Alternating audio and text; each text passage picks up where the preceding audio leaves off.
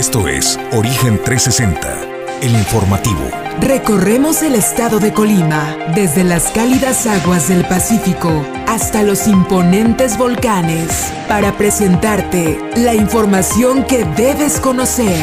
Bienvenidos a Origen 360, el informativo.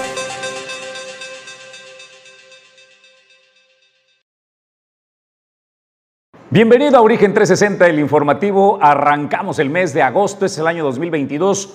1 de agosto del año 2022. Soy Jesús Llanos. Es un placer darle la bienvenida a nombre de todo el equipo de Origen Informativo. Estamos generando la señal en directo desde la ciudad y puerto de Manzanillo. Esto es Origen, la nueva televisión. Y es un placer darle la bienvenida a Edgar Torres desde la zona metropolitana que está desplegado. Pedro Ramírez al frente de los controles. Ulises Quiñones, producción general. Y aquí listo con el primer café de la mañana, cortesía de Puerto Café. Julio César González. Muy buen día, Julio. ¿Qué tal, Jesús? Muy buenos días. Buenos días al auditorio de Origen 360 que ya está listo desde bien temprano acompañándonos a través de Origen Informativo. ¿Qué le vamos a platicar el día de hoy? Bueno, pues muchísima información del fin de semana. De entrada, pues esta elección de consejeras y consejeros y también congresistas nacionales de movimientos de regeneración nacional que se llevó a cabo en 20 entidades del país, entre ellas el estado de Colima. Le vamos a platicar los pormenores, lo que hubo, lo que se dijo, lo bueno, lo malo y lo feo de la contienda interna de la renovación de Morena, cómo se puso y lo que se dijeron y hasta lo que no se dijeron, le vamos a presentar.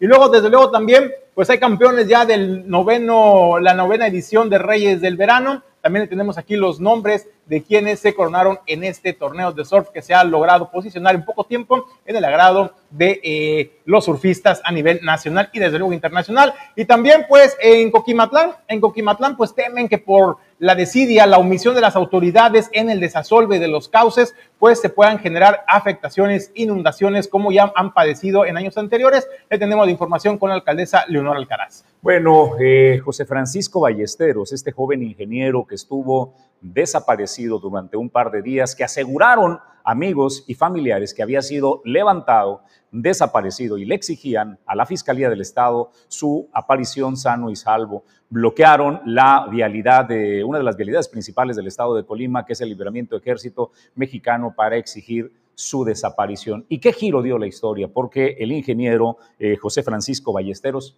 apareció sano y salvo, pero ¿sabe qué? La historia da un vuelco nunca fue levantado. Esta información se la presentamos en el eh, informativo de esta mañana y mucho más. Así es de que nosotros listos, agradecemos a quienes hacen posible que Origen 360 llegue hasta ustedes. Bienvenido. Origen 360 es presentado por Grupo Jacesa, Glipsa Puerto Seco de Manzanillo, Goodward Group International Logistics Services, Cima Group, Doméstica, Limpieza Segura, Torre Puerto Manzanillo, Capital Fitness, Restaurante El Marinero del Hotel Marbella, Puerto Café, Clínica Dental Local y Centro Oftalmológico San Antonio.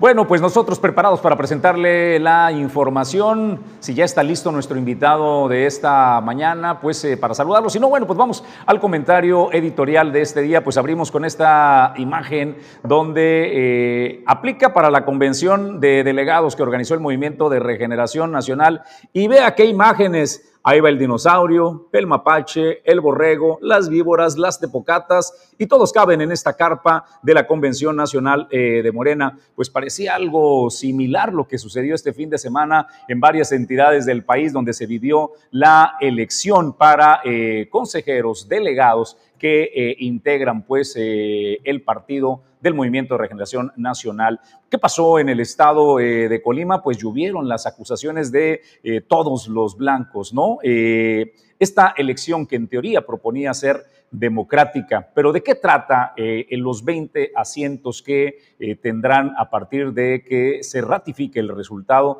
de los delegados del Movimiento de Regeneración Nacional? Pues es simple y llano, no son los que deciden cómo se reparte en esencia el poder las candidaturas para el proceso del 2024. Quienes acompañan en la aventura a la candidata o al candidato a la presidencia de la República y luego quién será su senador en los plurinominales, quiénes irán en la boleta, quiénes serán los diputados o diputadas federales y quiénes serán las alcaldesas o alcaldes en el 2024 para el estado de Colima. Pues es eh, valioso lo que se está repartiendo en el movimiento de regeneración eh, nacional. Pero bueno, si ya tengo listo a Julio León, vayamos de una vez con la entrevista y después regresamos y retomamos el comentario editorial. Julio, es un gusto saludarte. Gracias por aceptar esta charla con Origen 360. Muy buen día. El gusto es mío, Jesús. Excelente inicio de semana para todas y para darme la oportunidad de dirigirme a las y los colimenses en esta, en esta mañana de lunes. Pues Julio, eh, vayamos primero a tu percepción. ¿Qué opinas de lo que se vivió en esta jornada, primero en el país y luego lo aterrizamos en el estado de Colima, donde pues hay botones eh, de muestra de cómo se llevó a cabo esta elección, pero como encargado en estos momentos tú del partido Morena en el estado de Colima, ¿qué opinas, Julio? Sí, pues mira, en un panorama nacional creo que, hubo de eh, que existieran pues de todo tipo de, de desafortunadamente no se pudo llevar a cabo eh, pues las asambleas por las distintas disputas que existen al interior en, las entidades federativas. Pero pues no caso en Colima. En Colima tuvimos la oportunidad de llevar ellas en los tres espacios que estuvimos en Colima capital en Manzanillo y en Tecumán. Hay comentarios alrededor de todo esto pero al final del día hoy Colima eh, ya podemos decir esto fue con la participación de la población. Decirte que se han rebasado nuestras expectativas, pero pues eso habla de que hay una buena voluntad por participar de este, pues lleva al presidente de la República a, que hoy sea nuestro presidente, entonces muy con nuestro estado, porque, insisto, rebasó nuestras expectativas. Eh, Julio, tenemos un poco de interferencia con eh, la señal eh, de tu internet. No sé si pudiéramos mejorar la, calidad de la, señal para tener una este, conversación más fluida. Te lo vamos a agradecer muchísimo. Pues Julio, una vez que se conocen estos resultados y la percepción de la que ya me has hablado, ¿qué va a suceder? ¿Van a trabajar? ¿Ustedes creen que queden cicatrices abiertas por aquellos pues que creen que no los resultados no fueron los mejores al interior de su partido. Tenemos una Griselda eh, Martínez lanzando pues eh, consignas de que eh, hubo de todo, que metieron las manos y que les abrieron las puertas a personas ajenas al movimiento de regeneración nacional. ¿Qué va a suceder con estas heridas que son evidentes que están abiertas, Julio? Seguramente tendremos diferentes y de actuar, si así lo, queremos ver, pero no hay algo en común y es buscar la continuidad del proyecto transformador por el que tanto se ha trabajado y creo que es y cerrar filas y que se sellen también esas cicatrices de las cuales hablas. Trataremos de todos porque eso pues es lo que se pretende, la unidad y la movilización son este movimiento para poder continuar con, con los trabajos y por supuesto que, que con todos los compañeros, con Dulce, con, con Sonia, con, todos los compañeros que ahora eh, resultaron más votados por la simpatía de la población, Julio, te voy a ofrecer una disculpa y voy a interrumpir la, comunicación para ver si te podemos recuperar eh, más adelante y mejorar la, calidad de la señal y tener una conversación eh, fluida. Pues nosotros vamos al tema del comentario editorial con que iniciábamos y más adelante retomaremos esta conversación eh, con Julio León, quien encabeza el Partido del Movimiento Regeneración Nacional en Colima. A ver, entonces parte de lo que le señalaba yo a Julio son las acusaciones que llovieron de todos los lados. La senadora Griselda Valencia, por ejemplo, Julio, pues lanzaba acusaciones al alcalde del municipio de Tecomán del comportamiento que tuvieron en esta elección de representantes eh, de Morena, Julio. Fíjate, Jesús, que fueron algunos de los incidentes que se empezaron a denunciar a través de redes sociales. Fue la senadora Griselda Valencia quien le tocó votar en el municipio de Tecomán. Ahí señaló ella que por una omisión de su parte se le olvidó su credencial. Fue a sacar una copia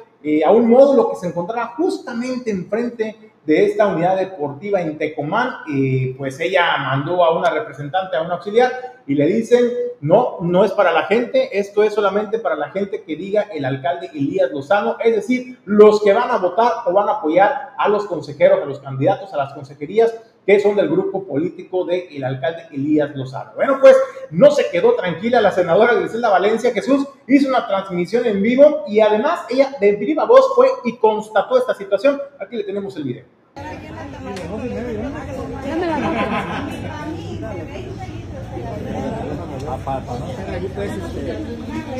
Hola, buenas tardes. ¿Me puedes sacar una copia? Este, ¿de de quién viene?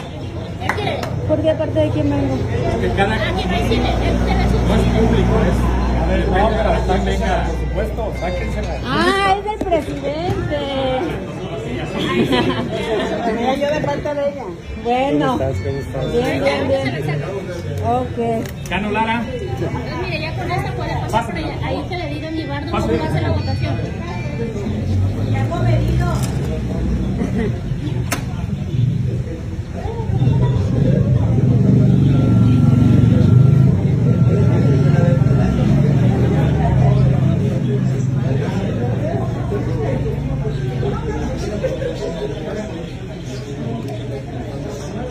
¿Está grabando? Sí, o no puedo grabar. Es una casa, es una casa de operación, ¿no? ¿O cómo? Es una casa de operación, ¿verdad, señora? Bueno, es que mandé a ella y me dice que pues, no le pudieron sacar copias que porque nada más era para la gente del presidente. Pues eh, es lo que denuncia eh, Griselda Valencia. Eh, ¿Qué va a hacer? Pues va a sacar copias. Le dice que no se puede, pero vamos eh, a otro, pues, de, de- en el mismo tema, otro video sobre esta acusación en la elección del eh, día de ayer, en el, perdón, de, sí, del día de ayer en el municipio de Tecomán, que se dieron a conocer los resultados. La elección fue el día sábado y el día domingo se dieron a conocer los resultados. Hola, buenas tardes amigas y amigos. Estamos aquí en el Parque Metropolitano. Venimos a votar. Pero ¿qué creen? Se me olvidó mi credencial de elector. Y fui porque me dijeron, enfrente están sacando copias. Y fui a sacar una copia. Mandé a una persona para que me fuera a sacar una copia.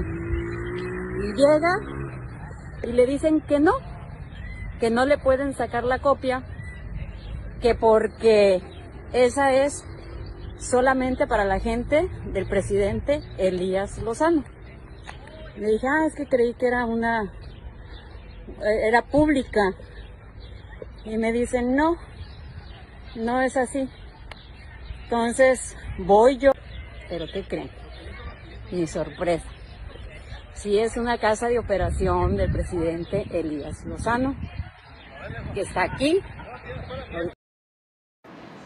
Bueno, eso es lo que denuncia la senadora Griselda Valencia y desde luego Jesús habría que preguntar eh, al vocero, a Julio León, ojalá podamos retomar la entrevista, la comunicación, porque habría que preguntarle si esto realmente aplicaría como, es una denuncia desde luego que se hace, pero si tiene validez o no tiene validez de acuerdo a los estatutos de Morena, no sé si hay algún candado donde se prohibiera eh, que se instalaran ese tipo de servicios a la gente a escasos metros de las casillas de votación. Eso ya lo tendrá que decidir Morena al interior, si tiene o no validez esta denuncia, como también si tiene o no validez la siguiente denuncia que hace el encargado de la supervisión de transparentar el proceso en la elección de consejeras y consejeros en el puerto de Manzanillo, porque eh, Daniel Mendoza Flores, actual regidor del ayuntamiento de Manzanillo del partido de Morena, pues fue sorprendido en flagrancia, eh, no solamente con la camisa del ayuntamiento, eh, de trabajo del ayuntamiento de Manzanillo, sino que también por repartiendo panfletos y diciendo a la gente voten por mí, donde aparecía su nombre en estas actas. Y bueno, esto es lo que, lo que se dio también en el puerto de Manzanillo. Listo. Sí, buenos días. Yo soy el secretario, mi nombre es Luis Enrique Romero Roya, soy el encargado y la persona que está aquí está entregando esas papeletas indicándoles por quién votar. ¿Vale? Hoy es día 30 de julio, aquí estamos en la formados, esa es la, oficina, el señor se llama Daniel Mendoza y está entregando esas papeletas. ¿Sale? Voy a presentar un, incidente. Gracias. Listo.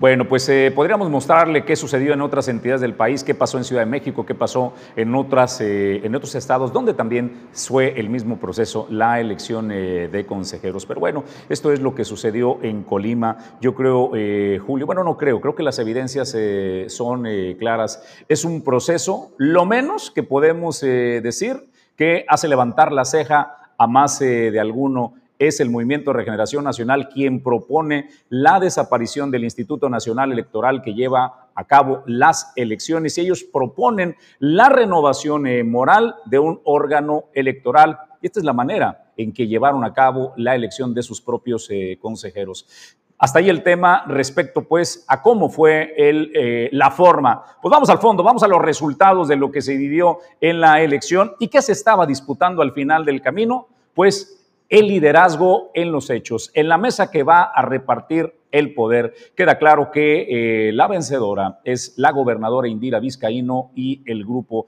quien eh, pretendía hacerle frente? Bueno, pues la cabeza más visible era la alcaldesa del puerto de Manzanillo, Griselda Martínez, que bueno, fue apaleada literalmente. De acuerdo pues a los resultados de la elección, quienes fueron los más eh, votados eh, fue Julio León, que obtuvo el total de 2.579 votos, Sonia Hernández con 2.332 votos a nivel pues distrito, eh, el segundo distrito.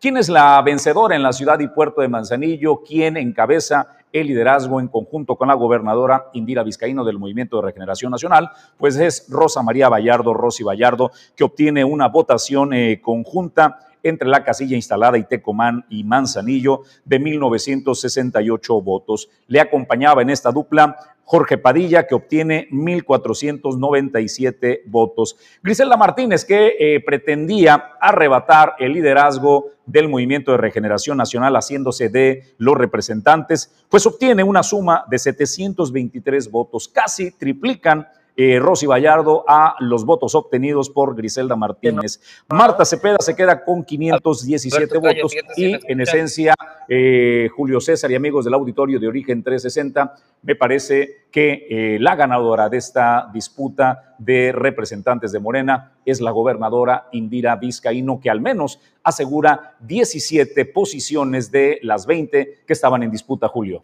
Bueno, Jesús, pues eso es una victoria pues aplastante frente al grupo político de la hoy alcaldesa de Manzanillo, Griselda Martínez Martínez, y también de la secretaria del ayuntamiento, Marta Cepeda del Toro, que si bien les ajustaron las los votos obtenidos para poder colarse a esas consejerías y convertirse en congresistas también nacionales, pues eso, su lugar ya lo tienen ganado, como también eh, lo tiene ganado la diputada Isamar, Isamar Ramírez. Tenemos en la línea, Jesús, al vocero de esta, de esta jornada, de este proceso interno de renovación de Morena. Julio, pues gracias por eh, retomar eh, la comunicación. Te escuchamos. Oye, acabamos de presentar algunas incidencias que se presentaron en el estado de Colima, particularmente en el municipio de Tecomán y en el de Manzanillo, donde hay, acusaciones de que hubo políticos, funcionarios de, de los ayuntamientos eh, que metieron las manos en este ejercicio democrático interno de Morena.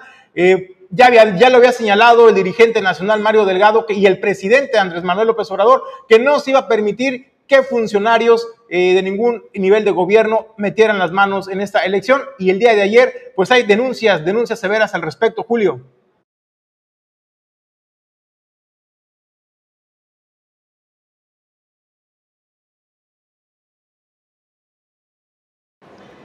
Tenemos problemas con la comunicación. Eh, vocero, no sé si tengas activado el micrófono.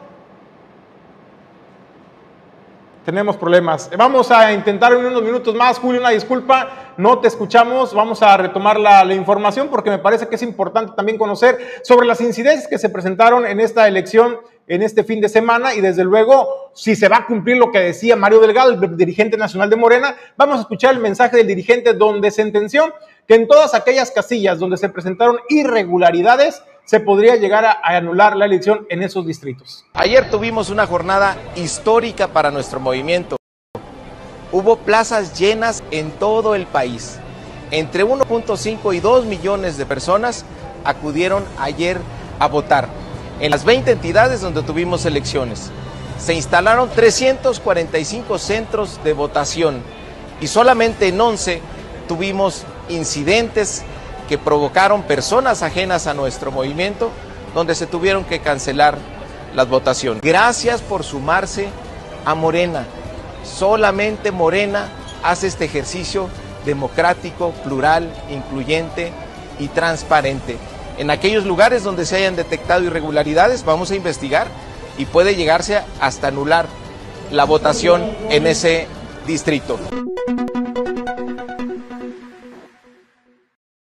Bueno, pues es el compromiso eh, que asume y reconoce a medias el, eh, lo que protagonizaron. Dice, no eran integrantes del Movimiento de Regeneración Nacional los que se portaron mal en esta elección. Pero pues eh, hasta ahí el tema de lo que sucedió en la elección de consejeros y delegados nacionales que estarán, pues, si se ratifica la votación y se les da su constancia, pues ocupando las 20 posiciones en el estado de Colimas, 10 hombres, 10 mujeres, que ya le hemos dado algunos de los nombres que ocuparán estos cargos. Pues nosotros vamos a la información y a los temas, pues el alimento básico del mexicano que es eh, la tortilla, pues subirá el próximo 15 de agosto. Si usted ya siente golpeada su economía y hay días que no le alcanza para llevar el pan a la casa, pues ahora prepárese porque viene un incremento para la tortilla. Edgar Torres, te saludamos. El presidente de la Unión de Tortilleros del Estado de Colima, Diego Ayala López, confirmó que los integrantes de la organización se encuentran en pláticas analizando el incremento al kilogramo de tortilla que aplicarán a partir del 15 de agosto, el cual podría ser de entre 2 y 4 pesos. Actualmente el kilogramo de tortilla se vende en promedio en 24 pesos en la capital del estado. El dirigente de los tortilleros explicó que los insumos se incrementan cada mes. El precio de la harina, por ejemplo, se duplicó en el último año y así en diferentes rubros se enfrentan aumentos de entre el 60 y hasta del 100%. Todo esto es un derivado de los incrementos. Se subió la harina, el primero de agosto entra en vigencia el nuevo precio de la harina. El maíz ya empezó a subir y va en incremento. Sube cada, cada semana, cada pedido que hacen los colegas, les está incrementando ya el precio del maíz. Pensando en hace un año, ¿cuánto subió? Está prácticamente al doble todo. Harina, maíz, bolsa, papel, gas, gasolina. Está prácticamente rebasado. Hay incrementos del 100%, 60%, 80% en los costos del año pasado. Indicó que cuando se anuncia un incremento al kilo de la tortilla, todo el mundo se va contra los tortilleros, pero no así contra los vendedores de harina o de maíz. Por ello, piden a la ciudadanía su comprensión. información.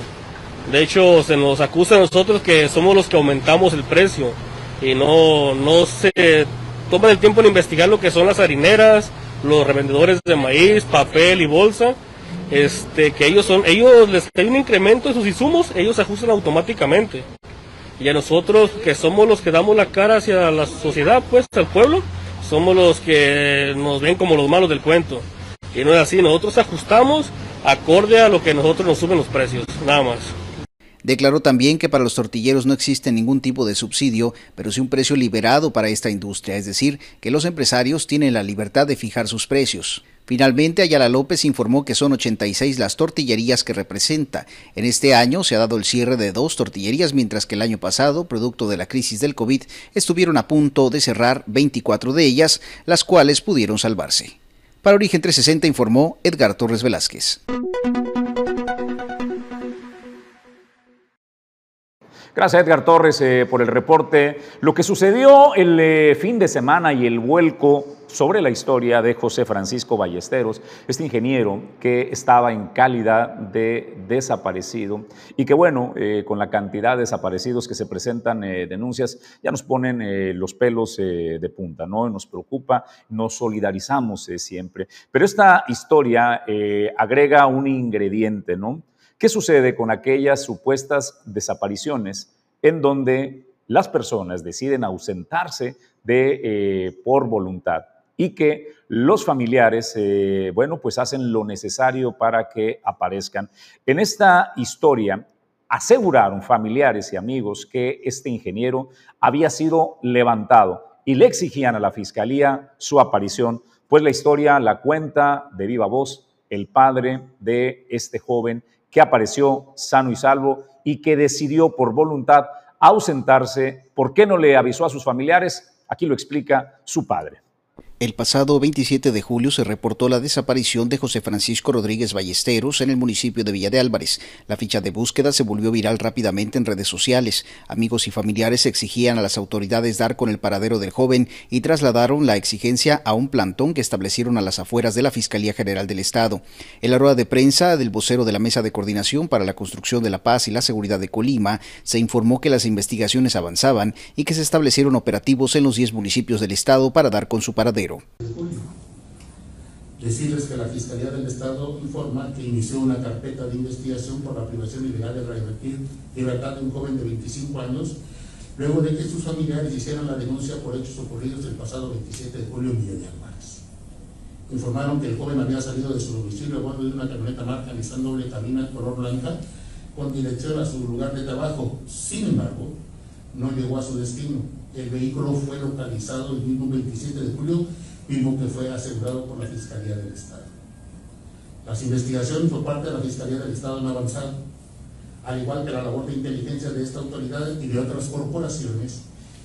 Con esto se ha logrado la obtención de datos de prueba importantes que han permitido avanzar en vuelo de las líneas de investigación. El mismo viernes por la tarde, la novia y amigos del joven desaparecido bloquearon el libramiento ejército mexicano a la altura de la Fiscalía General del Estado, exigiendo contundencia en las investigaciones para dar con el paradero de José Francisco Rodríguez. Representantes de la Fiscalía dialogaron con los manifestantes, a quienes les informaron que ya habían tenido comunicación con el joven y que los familiares cercanos estaban en comunicación constante con las autoridades. Sin embargo, mantuvieron el bloqueo. Fue el sábado cuando la gobernadora Indira Vizcaíno informó a través de sus redes sociales que el joven de 25 años ya había sido localizado. En ese momento fue retirado el bloqueo. Este domingo, el papá de José Francisco Rodríguez Ballesteros, en un video en redes sociales, agradeció a la gobernadora, a las autoridades y a las personas que se involucraron en los esfuerzos para dar con el paradero de su hijo, quien se ausentó, dijo, voluntariamente. Por este medio, quiero dar mi agradecimiento a la gobernadora del estado y a las autoridades involucradas en la localización de mi hijo, así como la sociedad colimense que de manera solidaria y desinteresada difundió la ficha de búsqueda de, de, mi hijo José Francisco Rodríguez Ballesteros, quien estaba desaparecido desde el pasado 27 de julio.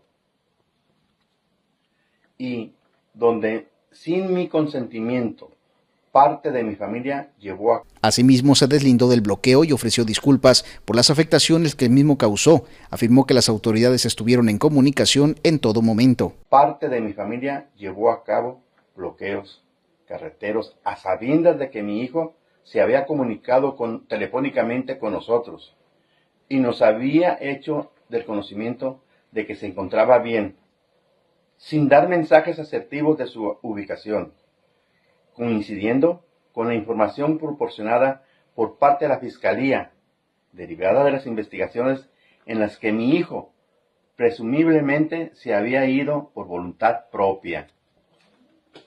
Desde que levantamos la denuncia, las autoridades estuvieron acompañándonos en todo momento e informándonos de los avances en la investigación que hicieron posible que hoy mi hijo esté en casa. Por esa misma solidaridad que nos mostraron, queremos ofrecer una disculpa pública, porque al, haberse ausentado voluntariamente, hoy podemos decir que, nuestra, que ni nuestra angustia, ni todo el esfuerzo y trabajo de las corporaciones, ni la protesta y el bloqueo tenían razón de ser. Así que no, nos disculpamos ante la sociedad colimense Muchas gracias. Durante el bloqueo se reportó una cantidad importante de vehículos que buscaban trasladarse por el libramiento hacia la capital. Asimismo, el caos vial generado principalmente en tercer anillo periférico, donde se concentró el transporte de carga. Para Origen 360 informó Edgar Torres Velázquez. Bueno, pues qué historia esta de José Francisco Rodríguez Ballestero. Primero celebramos que esté bien, eh, y lo que replantea eh, Julio César es, a ver, es eh, la segunda manifestación en, pocos, en pocas semanas que será para el bloqueo de una de las arterias en el estado de Colima, que es el libramiento ejército mexicano. Esta segunda vez fue totalmente injustificado. La manipulación de la opinión pública para uso y beneficio personal, Julio César. El padre da datos impresionantes. Dice, ya se había comunicado, ya sabíamos que estaba bien, no fuimos nosotros, la familia nuclear que realizó este bloqueo, fueron familiares y amigos quienes decidieron, pues qué historia. La pregunta es, ¿Qué sucede en estos casos, eh, Julio César, cuando se generan afectaciones de este tamaño, cuando se compromete la ya frágil y vapuleada credibilidad de las instituciones de seguridad? Lo menos que podía hacer el señor padre de familia es salir y decir la verdad de, eh, lo que sucedió con esta eh, supuesta desaparición que terminó en solo un retiro voluntario de un joven que por motivos, sus motivos, decidió ausentarse de su casa, Julio. Bueno, Jesús, pues eh, dentro de lo que cabe, afortunadamente, pues el joven, este ingeniero, pues está sanizado, regresó con sus familiares. Los motivos que lo llevaron a desaparecer de manera voluntaria, como lo dice el padre, solamente le corresponde a él y a su familia dirimirlo al interior de la familia. No es competencia de ninguna autoridad, ni tampoco de las personas, el juzgar o el criticar o el cuestionar o el poner en tela de juicio este comunicado que valientemente el padre de este joven salió a reconocer lo que se vivió y cómo se dio la situación. Pero lo que llama la atención, Jesús, es eh, pues cómo autoridades como la alcaldesa Griselda Martínez Martínez, pues tampoco le pareció esto, caramba, yo creo que acabó muy de malas de la elección. Y esto es lo que publica eh, a través en las redes sociales. Dice, pobre padre, tener que leer un guion que le fue dado a leer. Lo puedo comprender. Número uno, a la presidenta municipal Grisela Martínez Martínez, si a usted le consta que le dieron a leer un guion, pues diga quién, ponga quién le dio a leer ese guion. ¿A quién le beneficia este discurso? ¿A quién le beneficia este discurso? Hable con las cosas claras, señora presidenta municipal. No es, no es este, justo ni justificable que se le quiera meter más ruido a un tema de por sí ya delicado. Ya las autoridades estarán haciendo cargo de las sanciones, si es que proceden las sanciones por los bloqueos y las afectaciones que se realizaron a los diversos sectores, pero no a una autoridad como la que usted representa, eh, señora Griselda Martínez Martínez. Pues que le abonen, ¿no? Este, con pruebas, porque solo con dichos, pues, presidenta, ahora sí que usted se quiere convertir ya en el ajonjolí de todos los moles y desacreditar a toda costa eh, lo que eh, hace la eh, gobernadora o dice o realiza este gobierno. Queda claro pues que es un tema delicado donde la señora Griselda Martínez se quiere apoderar de un protagonismo injustificado e innecesario e irresponsable. Nosotros tenemos que hacer una pausa y regresamos con más información. Esto es Origen 360, la información desde todos los ángulos.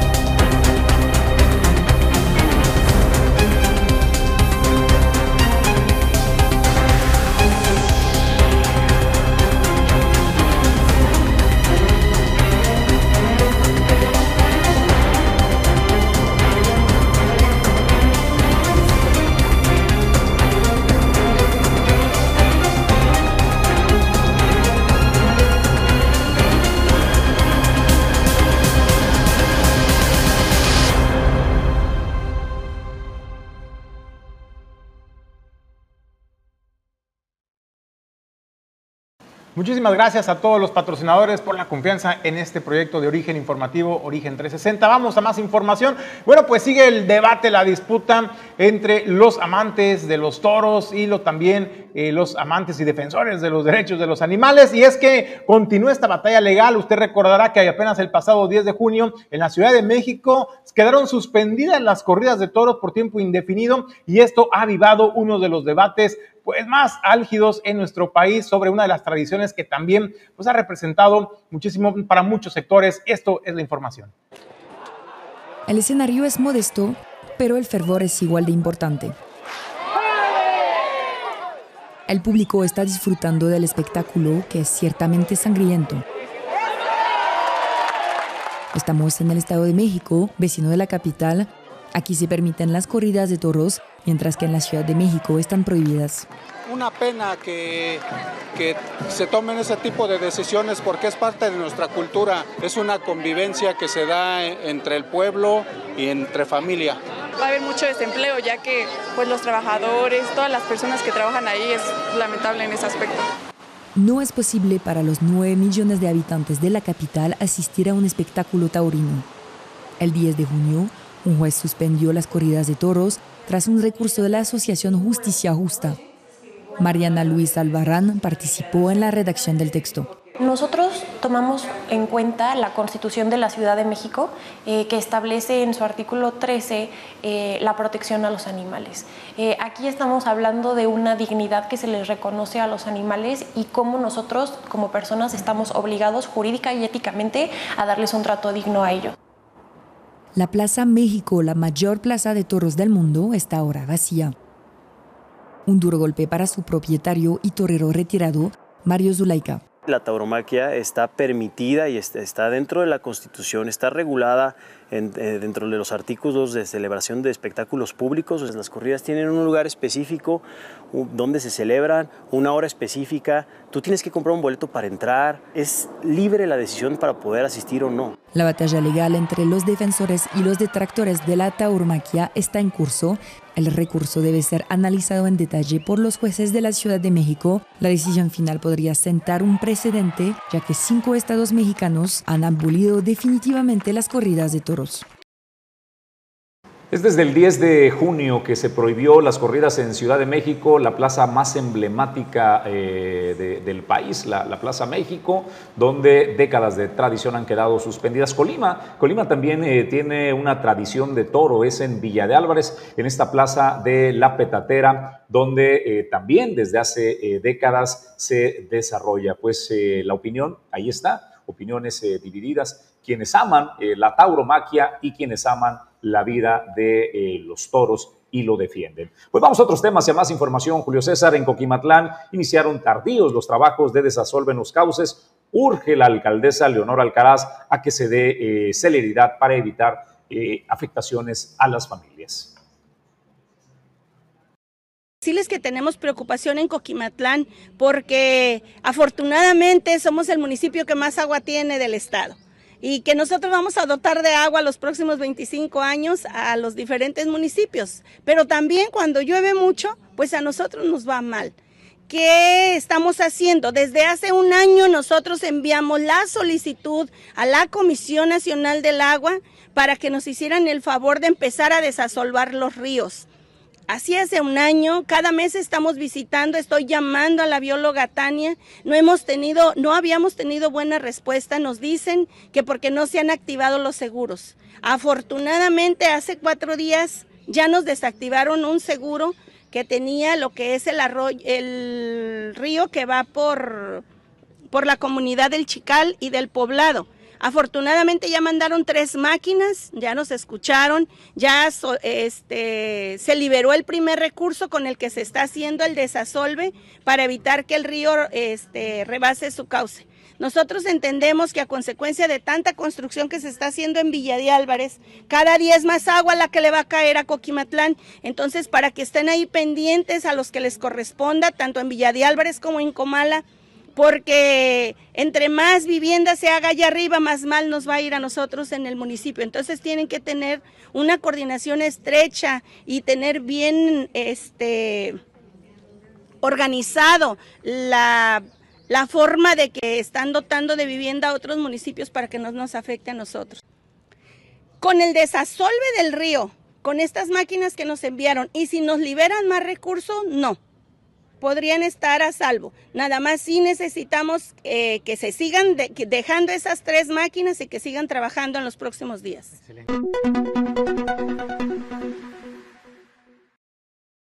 A ver, le preguntábamos a la alcaldesa Leonora Alcaraz de Coquimatlán sobre si con estos trabajos que recién están iniciando en el desasolve de los cauces de este municipio se garantiza la seguridad de la población. Dice que no eh, y que es urgente y que es necesario que se incrementen los trabajos, no solamente en este, eh, en este cauce, sino que en los demás también afluentes que atraviesan por el municipio de Coquimatlán. También hizo un llamado atento a trabajar en coordinación con los tres niveles de gobierno y también con el ayuntamiento de Villa de Álvarez, porque la extensión poblacional en Villa de Álvarez está generando que cada vez baje más agua por esos arroyos y generen afectaciones como las inundaciones que ya han padecido las familias en este municipio. Pues el llamado es a los tres niveles de gobierno que se pongan a chambear y sobre todo a la Conagua que le dé celeridad, por favor, a la directora Tania Román de eh, Conagua para que se liberen los seguros, para que se puedan continuar con esos trabajos. No es posible que a más de un año no se hayan podido liberar a tiempo estos seguros para poderle aplicar los recursos para poder realizar esos trabajos y que ahora al cuarto para las 12, cuando ya tenemos las lluvias encima, quieran empezar con esos desasolves, obviamente a quemarropa, no se garantiza la seguridad de los habitantes de Coquimatlán.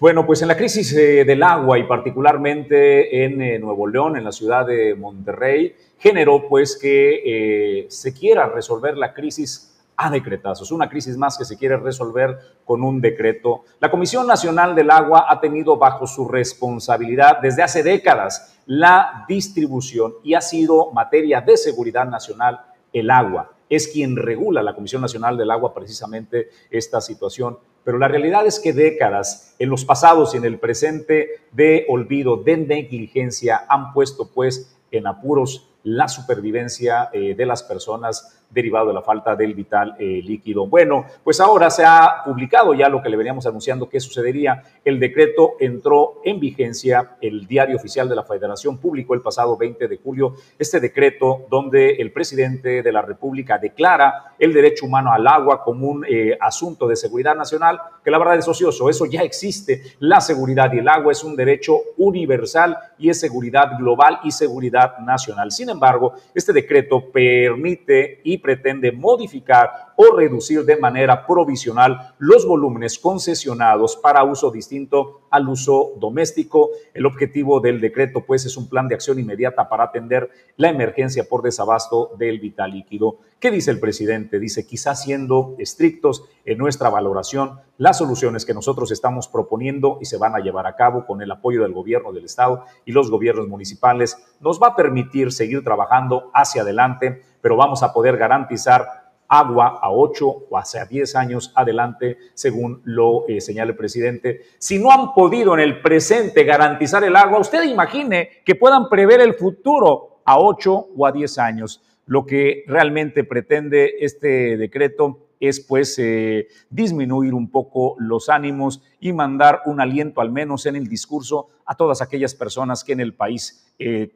padecen y están careciendo del abasto del vital líquido, Julio, porque, insisto, la seguridad nacional, el agua, el asunto de seguridad nacional no es un tema de hoy, está regulado desde hace décadas. Decidieron deslindarse de esa responsabilidad y cuando el futuro nos alcanzó, deciden con un decreto tratar de resolver ese problema, Julio. Fíjate, Jesús, llama la atención que el consumo del vital líquido por parte de la población es del, 80 del 87.8%, mientras que el agua que consume la industria representa en comparación apenas un 9.8%. El presidente fue claro y contundente en los llamados que hizo previamente donde le pedía de manera voluntaria a los concesionarios de vital líquido, a, los, a las industrias, a los empresarios que pudieran ceder de manera voluntaria y que iba a haber incentivos fiscales. Al no haber la respuesta esperada del presidente, pues decide entrar en decreto esta, esta disposición. Lo que llama la atención, Jesús, es de que se vienen temporadas muy complicadas para el sector industrial porque el presidente señaló que esta medida, la reducción del vital líquido que reciban en sus concesiones las empresas se va a ver reducida y además dijo por tiempo indefinido en tanto no se logre superar esta emergencia por, eh, la, por la falta del vital líquido. ¿Usted sabe cuándo va a salir Nuevo León o el país en general de esta crisis por el vital líquido? ¿Cuánto tiempo va a pasar para que podamos estabilizar esta deficiencia de vital líquido a la población? Sácale cuentas, esto va para largo y los que lo tienen bastante complicado pues son los concesionarios del vital líquido, los empresarios. Pues vamos a otros temas y a más información, eh, Julio, en el reporte de barrio, pues eh, en un comercio, en un eh, negocio ubicado en el barrio 5 del Valle de las Garzas, que está pues eh, pegado a la laguna del Valle de las Garzas. Vaya con la sorpresa que se encontraron el fin de semana pasado, pues un eh, cocodrilo de al menos tres metros que fue pues capturado y regresado a su hábitat. Ahí vemos elementos de protección civil municipal haciendo la manipulación cuidadosa Primero, pues, eh, para que este animal eh, sea tratado eh, con dignidad, salvaguardar su vida y, por ende, salvaguardar la integridad de las personas que habitan en esta zona. Pues ahí está, ahí está el, rescate. Es un animal de gran tamaño y que, bueno, entiendo que fue regresado, pues, a la laguna del Valle de las Garzas, ¿no, Julio? Fíjate, Jesús, es una hembra de tres metros, de nada más el tamaño impresionante obviamente sobrepasa la capacidad de la caja de la camioneta de protección civil municipal para que usted pueda dimensionar eh, pues lo grande de este espécimen y fue capturado efectivamente a espaldas de un negocio sobre la avenida Paseo de las Gaviotas en el Valle de las Garzas. Y de una vez que fue capturado Jesús, en coordinación con la Dirección de Ecología del Ayuntamiento, pues fue ubicado también en la laguna del Valle de las Garzas, pero por la parte del mirador, ahí fue liberado este cocodrilo. Y bueno, pues eh, llama la atención cómo ya los animales de Jesús empiezan a invadir la zona urbana porque lo, cada vez el desarrollo poblacional los hemos ido asfixiando en su hábitat y esto es una muestra de ello. Bueno, pues eh, no es el primer avistamiento, tenemos avistamiento de eh, saurios en las brisas, tenemos avistamientos de saurios en la boquita, tenemos avistamiento de saurios en la playa de eh, Miramar, pero bueno, también hay trabajo por parte de protección civil para su captura y reubicación. Pues nosotros vamos a otros temas y a más información.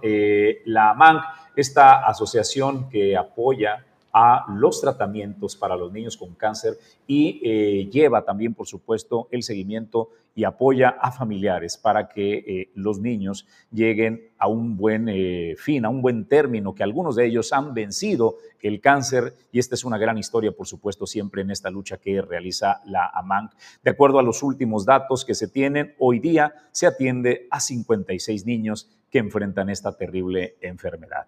Entre los problemas que generó la pandemia por COVID-19 se encuentran las afectaciones en tratamientos y diagnósticos de enfermedades que se han ido normalizando conforme avanza la vacunación anti-COVID y la disminución de casos y fallecimientos.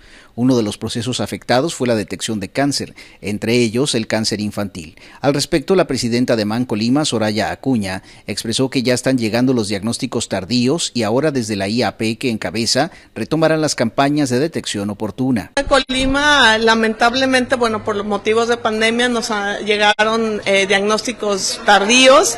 Eh, bueno, estamos eh, justamente retomando las campañas de detección oportuna nuevamente para dar a conocer los signos y síntomas del cáncer infantil. Actualmente contamos con cuatro casos nuevos de, de, recién tratamiento y estamos ahorita atendiendo 56 niños de los cuales 11 son del estado de Jalisco y 8 del estado de Michoacán.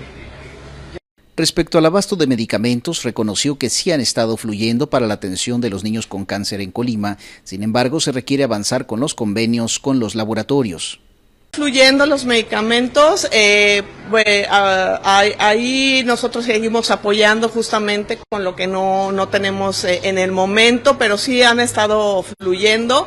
Eh, lo que no ha habido todavía son los convenios de estudios de laboratorio por los cuales nosotros seguimos este, aportando esa parte y bueno, pues es parte de nuestra, nuestra compromiso, ¿no? No acompañar a estos niños y que ellos no suspendan el tratamiento por falta de, de algún medicamento, de algún aparato, de, de algo, ¿no? Entonces, eh, pues nosotros seguimos haciendo lo propio. Expresó que desde AMANC se buscan los apoyos necesarios para que ningún niño con este padecimiento se quede sin su tratamiento. Se congratuló del alta reciente de una niña que tras seis años pudo vencer al cáncer. Eh, bueno, este convenio generalmente lo hacen a través de, los gobiernos. Nosotros hemos eh, tiempo que nosotros estamos haciendo este tipo de estudios, sobre todo de medicina nuclear. Estos niños se mandan justamente a la Ciudad de México a través de nuestro convenio también con una línea aérea. Y para nosotros, bueno, lo importante es que no suspendan el tratamiento y que continúen. Y también, bueno, saber que el cáncer infantil es curable si se detecta a tiempo y tenemos, bueno, casos de éxito. El día de ayer, antier, eh, dimos de alta ya a Naomi después de casi seis años de tratamiento. Entonces, eh, pues es una parte de, cómo estamos nosotros proyectando nuestro trabajo y sobre todo los donativos y toda esta parte, la voluntad que hay por parte también de la sociedad en sus aportaciones para que estos niños salgan adelante. El próximo mes de septiembre se conmemora el mes dorado contra el cáncer infantil, por lo que la asociación ya prepara actividades para la recaudación de fondos y apoyo para niños que atraviesan esta enfermedad. Para Origen 360 informó Edgar Torres Velázquez.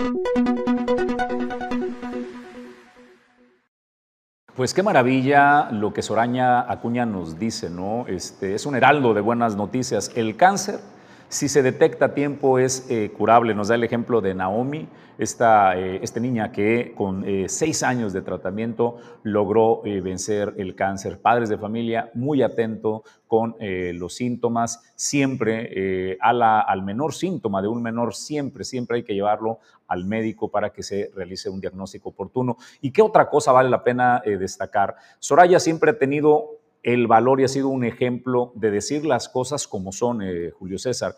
Cuando había carencia de medicamentos por parte del gobierno federal y estatal, realizaba la denuncia y decía, no tenemos los medicamentos. ¿Qué sucede ahora cuando cambió la historia, Julio? Ahora dice, están fluyendo los medicamentos y esa es una gran noticia y reconocerle a los gobiernos de los niveles involucrados en que ahora sí están fluyendo los tratamientos para los niños con cáncer, Julio. Si hay un recurso eh, que tiene que llegar de manera oportuna y pertinente, eso es en el sector salud, los medicamentos. Entonces, si el sistema IMSS Bienestar está surtiendo efecto para que se garantice el surtimiento de las recetas médicas, pues bienvenido sea, ¿no? Y ojalá, ojalá los trabajadores logren conciliar con este nuevo esquema, con este nuevo modelo del sistema de salud estatal porque pues aquí estamos viendo las, causas, los casos de éxito y sobre todo lo que representa, lo que representa para estos pequeñitos héroes que están luchando contra esta enfermedad. Bueno, pues en más información, en el puerto de Manzanillo, los ladrones están desatados y cómodos, muy cómodos.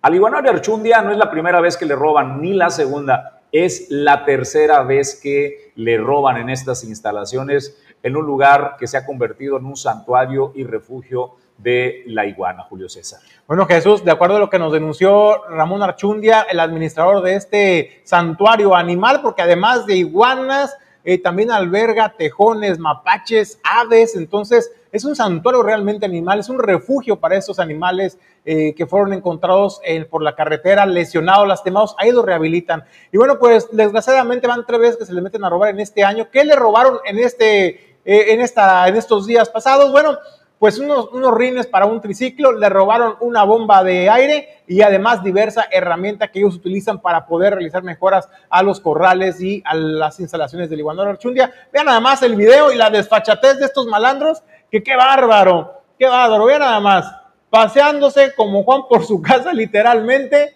Eso sí, eso sí, se, se puso una camisa en el rostro para evitar que las cámaras eh, lo captaran, pero ahí vean, buscando, hurgando en los rincones, buscando cosas de valor que poder vender. Esto, de acuerdo a lo que nos denunciaba Ramón Archundia, pues bueno, es de alrededor de las 6 de la mañana.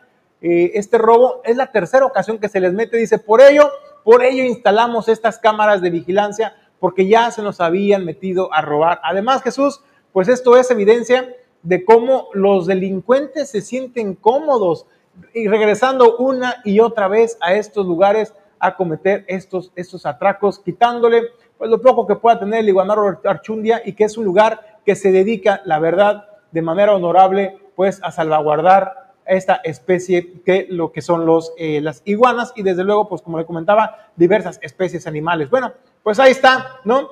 Eh, pues el llamado a las autoridades, reforzar la seguridad, porque el, el Iguanaro Archundia se encuentra Jesús en el corazón del centro histórico. Esto está ocurriendo en el corazón del centro histórico. Los delincuentes se sienten cómodos. Vamos a otros temas y más eh, información. La gobernadora Indira Vizcaíno encabezó la jornada de reforestación de Sembrando Esperanza trabajando contigo en la colonia Nuevo Milenio de la capital eh, colimense. Dijo eh, que si como sociedad creamos más pulmones verdes, ayudaremos a tener un mejor entorno para las y los colimenses. La mandataria estatal también señaló que la medida en que se esté, en medida que se esté sembrando vida, se aportarán eh, mejorar la captación de agua pluvial generando así un círculo virtuoso.